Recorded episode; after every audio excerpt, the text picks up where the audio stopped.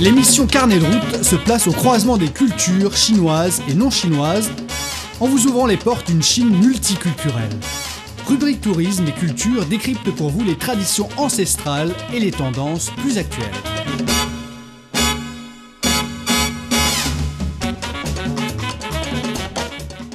Bonjour à tous, bienvenue à l'écoute de notre émission Carnet route. Aujourd'hui, notre destination, c'est la Mongolie intérieure. La Mongolie intérieure est aussi sous le nom de la région d'un nom de Mongolie intérieure. La région s'étend sur le nord-est, le nord et le nord-ouest de la Chine. Elle est limitrophe de huit provinces chinoises c'est dans la région qui compte le plus grand nombre de provinces voisines en Chine. Le paysage désertique de la Mongolie intérieure est très charmant. Parmi ces déserts figure le désert Patangilin, l'un des plus beaux déserts chinois, le désert d'Angeli, etc. Les oasis et les lacs répartis dans les déserts constituent un paysage tout à fait particulier. Et bien aujourd'hui, on invite l'amatrice de voyage algérienne, Fifi, à partager avec nous ses expériences de voyage en Mongolie intérieure. Bonjour Fifi, je sais que vous avez fait deux fois la Mongolie intérieure et cette fois j'ai l'honneur de vous inviter à partager avec nous vos expériences en Mongolie intérieure. On sait que Mongolie intérieure c'est dans le nord de la Chine et il y a à côté de Heilongjiang, de Jilin, plusieurs provinces chinoises. En Mongolie intérieure, on peut trouver des ressources souterraines très riches et il y a aussi la coutume folklorique très intéressante du peuple mongol.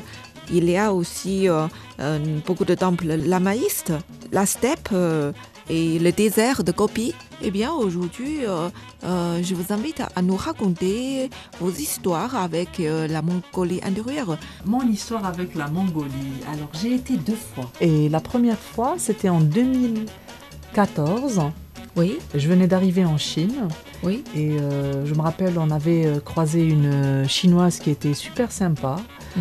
et, et qui, qui, était mongole. On l'avait rencontrée à Pékin, mon mari et moi. Et là, elle, elle nous a proposé de, d'aller visiter euh, la Mongolie intérieure. Mmh. Bon, euh, quelques mois après, je me rappelle, c'était les vacances, la fête du printemps, donc euh, on était en congé. Mmh. Et, et, là, j'ai dit à mon mari, allez on va faire un tour en Mongolie. On était nouveau en Chine en fait, on ne connaissait pas la Chine. Mm -hmm. Et euh, donc on avait contacté la personne et euh, c'était en février, janvier, février, donc il faisait un petit peu frais. Mm -hmm. Et elle nous avait dit Oh, mais c'est pas la bonne période pour visiter la Mongolie. Euh, en hiver il fait trop froid et tout, mais essayez de venir en été. C'est la meilleure période en fait pour pouvoir apprécier la vie en Mongolie. Et là, je pense qu'elle a raison. En hiver, en Mongolie intérieure, les températures sont généralement de 20 à 30 degrés au-dessous de zéro. Et dans les steppes, on peut imaginer, hein, les, les, vents sont vraiment épouvantables car il n'y a même pas d'abri. La température, vraiment, c'est gelé. Hein. Il fait super froid en hiver. Mmh. Hein. Mmh. Bien sûr, moi, j'étais, j'étais là, nouvelle, assoiffée de connaître la Chine, assoiffée de connaître la culture chinoise, de connaître... Et là, j'ai dit, mais non, je pars, hein, même s'il fait froid, je pars. Et là, on avait pris nos sacs à dos et on était parti pour trois jours. C'est Mhm. court. Et euh, on, a, donc, on a pris le train euh, direction Khorot, la, ca- la capitale de, de- de la Mongolie. Mhm. Et elle nous avait reçus. Et euh, voilà, mais. euh, D'ici euh, à, à, ça fait combien d'heures On avait pris le TGV. Oui. Non, en fait, non, non, non, non. On n'avait pas trouvé de TGV. C'était complet parce que c'était à la dernière minute en fait qu'on avait euh, Décidé. de partir. Donc euh, il n'y avait pas de siège. On avait pris un train normal. Mhm. On avait mis 7 heures ou 6 heures dans Mhm. le train. C'est pas loin de Beijing. Hein. Et euh, c'était vraiment une belle expérience. Mhm. Et euh, donc on arrive à Khoukhot, elle nous attend à, à la station de train. Et là, elle nous dit, mais je suis triste, vous avez choisi la mauvaise période, on peut, peut- on peut rien faire et tout ça. On s'est dit, c'est pas grave, nous on est nouveaux euh, en Chine, c'est juste de pouvoir euh, connaître et partager euh, même une petite expérience avec euh, avec euh, les gens euh, de Mongolie ou bien les Mongols, euh, c'est déjà ça. Mhm. Et là, euh, donc on avait, donc c'était deux jours en fait, hein, en, en excluant les journées de voyage. Donc deux jours, on avait visité la ville de Khoukhot, cette ville qui reflète la, la- la cohabitation des traditions nomades et la société moderne. Donc, euh, pour votre première étape, euh, la ville de Rorot, euh, permettez-moi de présenter un peu le Rorot.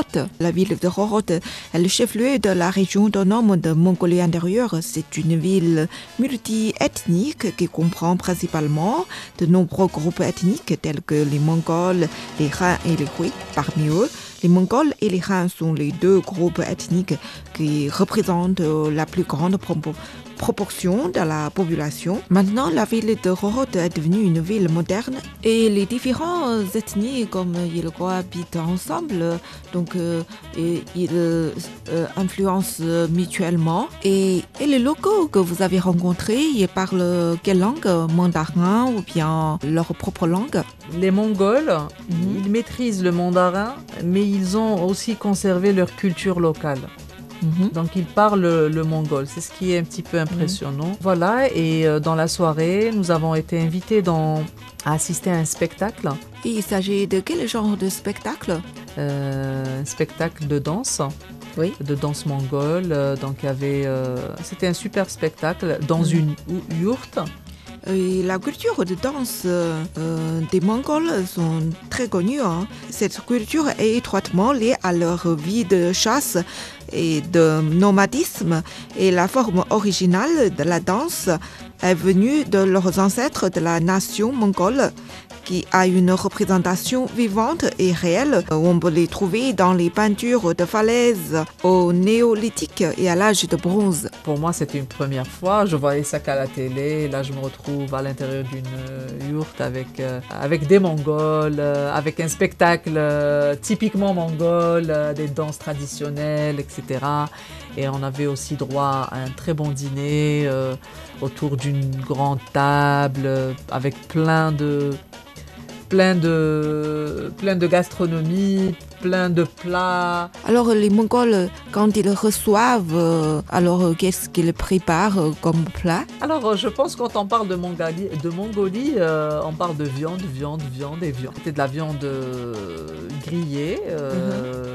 Il y avait aussi de la viande préparée en sauce. euh, Il y avait, mais bon, mais les grillades étaient super bonnes. La viande était tendre. On voit vraiment la différence entre ce qu'on mange à Pékin et Ah qui, euh, oui, ce qui oui, était oui. servi là-bas. Et pour la danse mongole, c'était comment?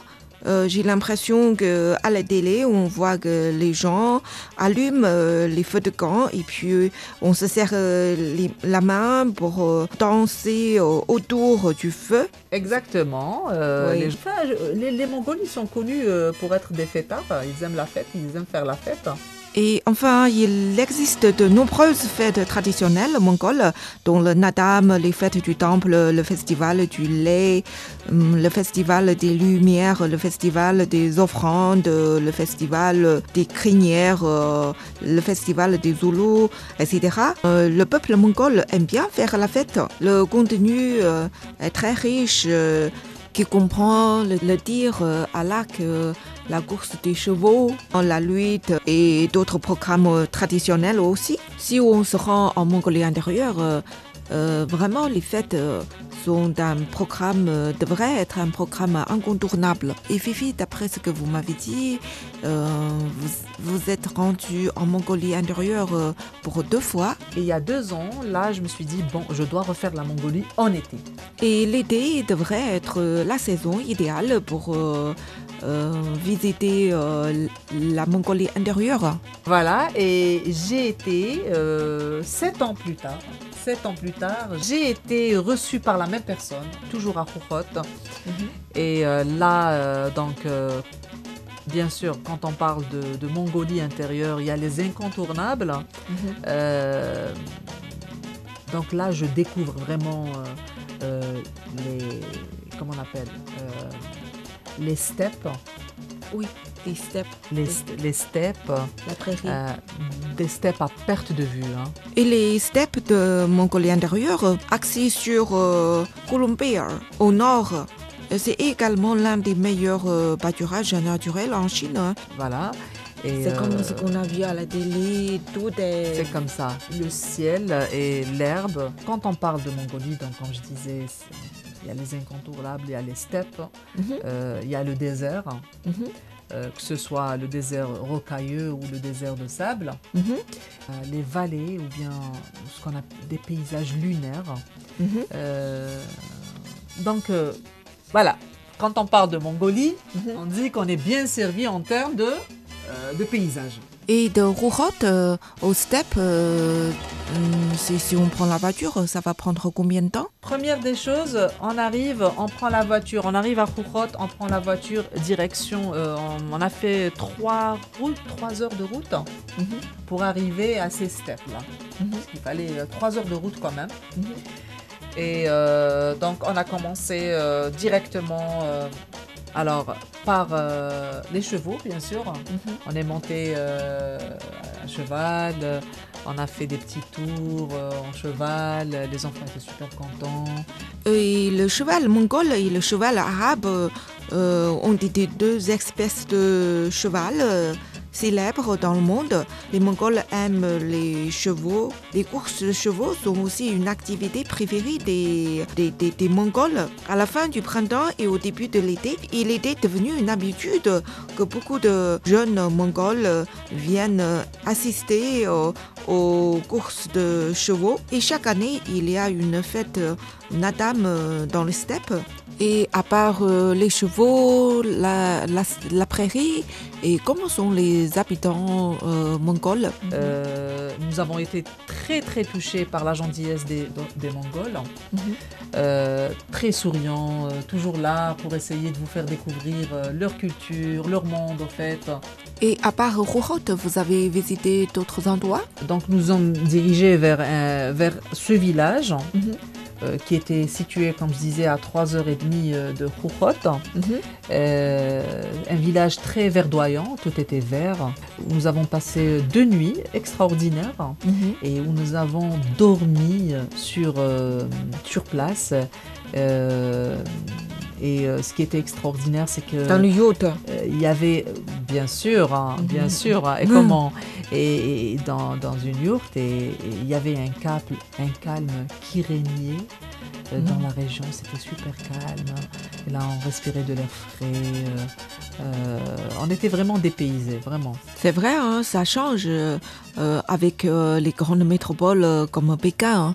Quand tu pars en Mongolie et quand tu. C'est-à-dire. euh, tu t'incrustes au fin fond de la Mongolie. Et là, tu n'as pas d'hôtel. hein. Tu n'as pas d'hôtel 5 étoiles ou 6 étoiles. Non, Là- bien sûr que non. Et c'est ce qui est extraordinaire. Donc, tu as des, des yourtes. Et passer la nuit dans une euh, yourte euh, sur la steppe, c'est vraiment une expérience euh, spéciale.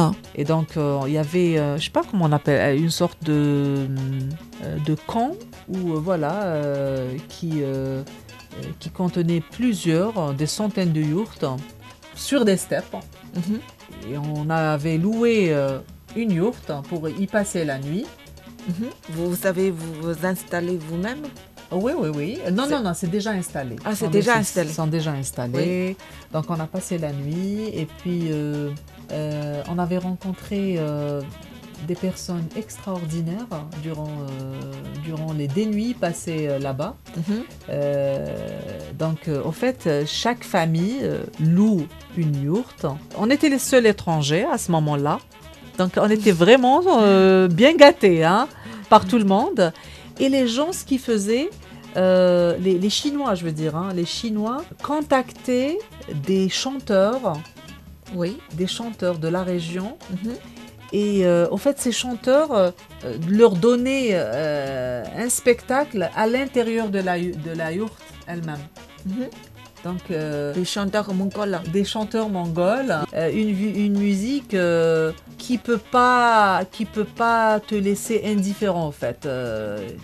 Quand tu écoutes cette musique, tu dois danser. Tu peux pas ne pas danser. Ça plonge les gens dans l'ambiance. Ah bah de c'était fête. super, l'ambiance de fête et les gens justement les chi- parce que nous en fait on connaissait pas vraiment euh, comment euh, euh, comment les choses marchaient Et donc là, les gens qui avaient, euh, qui avaient loué ces yourtes ou bien qui avaient invité ces chanteurs à venir chanter pour eux dans les yourtes, Mhm. quand ils nous voyaient, ils nous ont invités À, à passer la soirée avec eux et à partager la table avec eux. Ah, d'accord. Et donc, euh, on, a, euh, on a partagé euh, voilà, de très très bons moments avec Oui. euh, les Chinois. Oui. euh, avec euh, voilà avec euh, cette ambiance festive, une table remplie de nourriture. Oui, et j'ai entendu dire que les Mongols donnent de la viande de cheval à leurs invités. Est-ce que c'est vrai? Oui, aussi, bien sûr. hein. Voilà, C'est vrai? Viande de cheval. Parce que je n'ai jamais Ouais, goûté ouais, ouais, cette viande. C'était comment la viande J'ai pas goûté, j'ai pas eu le courage. non, bien que dans mon pays, on mange le cheval. hein. Et nous aussi, euh, on le consomme. Mais personnellement, euh, non, pour moi, le cheval n'est pas fait pour être mangé. Donc, euh, j'y ai pas goûté. Franchement, euh, voilà. Et à l'intérieur euh, de, de la yourte, qu'est-ce qu'il y a comme décoration spéciale? Que dans chaque yourte, il y avait une grande, un grand cadre de Genghis Khan. Gengis Khan, il, est très connu hein. pendant 22 ans de règne. Il a fait euh, beaucoup de guerres euh, et selon les sources historiques, le territoire euh, qu'il a conquis correspondait alors à 30 millions de kilomètres carrés, soit trois fois la superficie de la Chine actuelle. Et il est considéré comme un grand héros de leur ethnie par les Mongols. un grand guerrier. Euh, voilà. Et euh, donc là, c'était à l'intérieur de la yourte, mais de la yourte, mais à l'extérieur, il y avait, euh, il y avait, comment dirais-je, ils avaient fait une sorte de de feu de camp. C'est un feu, Feu de camp du feu, Oui. du feu. Oui, Ils avaient allumé un feu oui. et les gens dansaient autour du feu. Une tradition mongole aussi. C'est des Ah. gens qui aiment, faire la, qui aiment faire la fête, qui aiment danser, etc.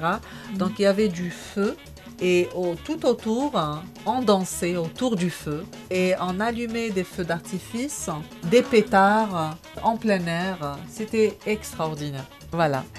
Et, euh, et euh, voilà, donc je me dis toujours c'est court, c'est court. Normalement pour découvrir une région, il faut Oui. rester euh, La deuxième fois, vous, vous avez resté combien de jours? Quatre jours. Quatre jours. C'est Ah. pas long, c'est pas long. Bon, C'est pas- voilà, c'est pas long. C'est pas long, mais Comme il a aussi beaucoup de temples de lamaïsme. on n'a isme, on n'a bon. pas eu le temps, on n'a pas eu le temps. Moi, Cette fois, vous êtes fait euh, l'expérience du quotidien des Mongols. Moi, je suis une adepte de la nature. Quand Oui. je voyage, j'adore la nature. Après, chacun, chacun ce qu'il aime faire. Il y a des gens qui préfèrent aller visiter les temples, il y a des gens qui préfèrent euh, aller visiter les musées. euh. Moi, Oui. j'adore, j'adore la nature. Je suis une grande adepte de la nature Oui. et euh, j'adore être en contact avec les gens de la région. Parce qu'au fait, quand tu pars avec une agence de voyage, Oui. tu, Que de monuments historiques. euh, tu, Tu entres tu pas dans, dans le contact avec les habitants. ah, tu ne rentres pas en contact avec les habitants Mhm. et on te montre que ce que, que, ce- que les endroits touristiques. Alors que, au, au fait, non, quand tu voyages, il faut. euh, moi, je dis, euh, je dis souvent, euh, souvent dans les différents voyages que j'ai effectués en Chine ou ailleurs, je dis, est-ce qu'il y a une fête de mariage Et pourquoi euh, la cérémonie de mariage, ça vous intéresse? Je pense que le mariage, les fêtes de mariage, Mm. c'est les fêtes qui reflètent réellement la culture. Là où tu peux voir réellement les gens, comment ils vivent, comment, euh, comment, ils, euh, comment ils organisent, comment... donc moi, quand je dis voyage, je demande toujours aux, aux locaux, Mhm. Hey, y aurait-il un mariage dans les environs? Et c'est vrai, hein, euh, le mariage de différentes ethnies ont des traditions très très différentes. Et lors du mariage, ils conservent plus ou moins la coutume euh, traditionnelle. On voit L'habillement. même l'habillement. Alors, Voilà, c'est ça. dans, dans un mariage, en fait, on voit de tout. On voit, alors, tu as, Oui. Tu as le- l'habillement, Et la nourriture locale, euh, les traditions. euh, donc, Ouais. Et chaque, chaque, chaque région euh, diffère de l'autre. Chaque région Oui. elle a ses propres traditions. Et Oui. C'est à travers les mariages qu'on peut. Voilà, mais Oui. voilà, mais Oui, c'est aussi une occasion qui nous permet de connaître leurs traditions, leur culture en très peu de temps. Comme euh, dans la vie quotidienne, euh, c'est la même euh, nourriture, on porte les mêmes vêtements, mais lors du mariage, tout revient à la tradition. Et même, même quand tu payes pour aller voir un spectacle, ce spectacle, je suis sûre qu'il ne reflète pas vraiment la vie réelle ou bien la Non. culture réelle. Non. Ah, Il y a toujours quelque chose d'artificiel dans. C'est donc, ça. moi, je pense que le meilleur moyen de découvrir la culture d'une région, c'est de commencer par un mariage. Aussi, la musique. Quand on parle de musique, on parle de patrimoine culturel. Oui, c'est vrai, hein, la, euh, la tradition, la musique.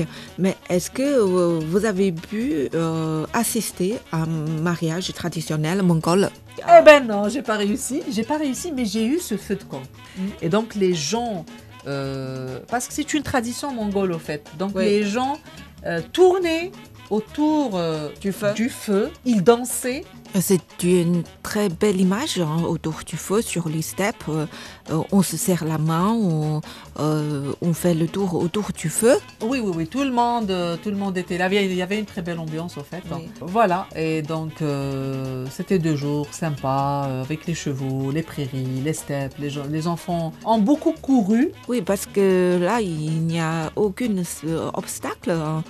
Euh, les enfants se sentent dans toute la liberté. Voilà, euh, il n'y avait pas de danger, il n'y avait pas de voiture, il y avait de l'air frais, il y avait du ciel bleu. Oui. Et euh, donc après ça, euh, donc, euh, je voulais visiter euh, euh, ce qu'on appelle euh, le désert euh, rocailleux, et ou bien aussi euh, il y avait, euh, euh, comment on appelle ça, le- les volcans. Et euh, voilà, donc euh, après les steppes, on a visité le parc naturel de Kourgo. Oui. Dans ce parc, donc, il y a, il y a un volcan éteint qui s'élève à 2240 mètres d'altitude. Donc, euh, il y a une randonnée facile de 16 km environ. Mhm. Une randonnée qui vous mènera au sommet de ce volcan, Ah, on peut euh, aller jus- jusqu'au sommet? Jusqu'au sommet. Ce volcan qui est euh, éteint, bien sûr, couvert de basalte, c'est noir en fait. Ce qui était fan, euh, amusant, c'est qu'on trouvait euh, des combinaisons d'astronautes sur place. On louait des combinaisons. On peut se déguiser en astronaute. C'est, vraiment amusant. hein. D'astronautes. Oui. Et donc, on pouvait louer ces combinaisons et on les portait.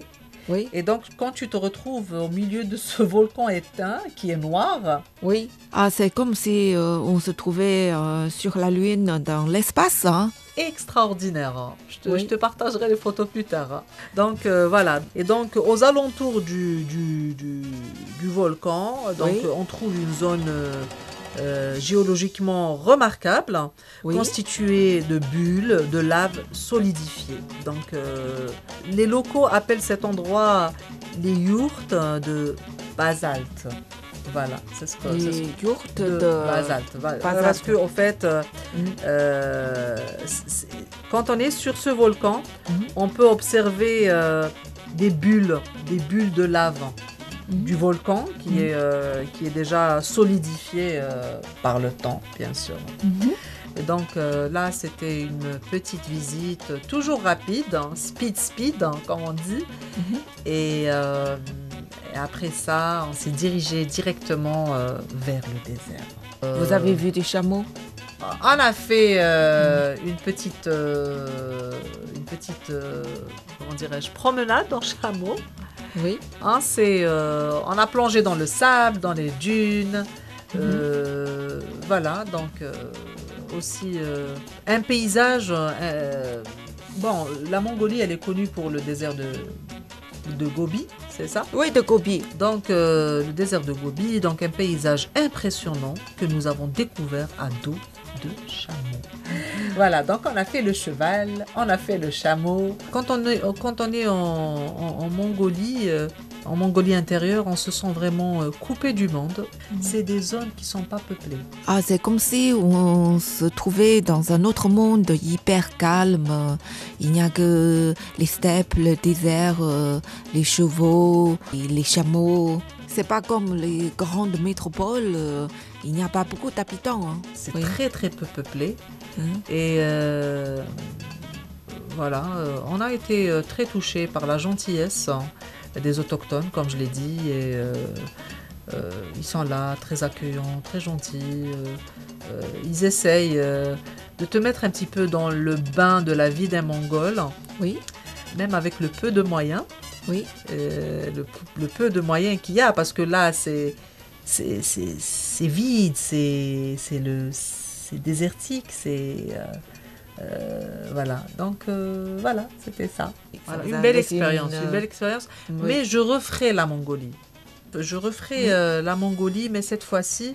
il faut que je planifie mieux mon voyage. Oui. Il faut que je sois en contact avec les autochtones directs. Oui, passer plus de temps là-bas. oui. Et parce que quand on a des, des, des voyages Oui, comme il ça, hein, à courte que, oh, durée, euh, on passe plus notre temps euh, Oui. sur les routes. On veut tout découvrir en fait en si peu de temps oui, parce qu'il y a trop de choses à découvrir. à découvrir. Donc euh, il faut un long séjour euh, pour planifier, pour visiter. Exactement, il faut, il faut Oui. avoir un long congé aussi. Ouais. bon, la prochaine fois, quand vous faites euh, la Mongolie intérieure euh, pour la troisième fois, je vais vous inviter de nouveau pour euh, nous parler de cette euh, région. Merci beaucoup, Fifi. Merci, merci à vous.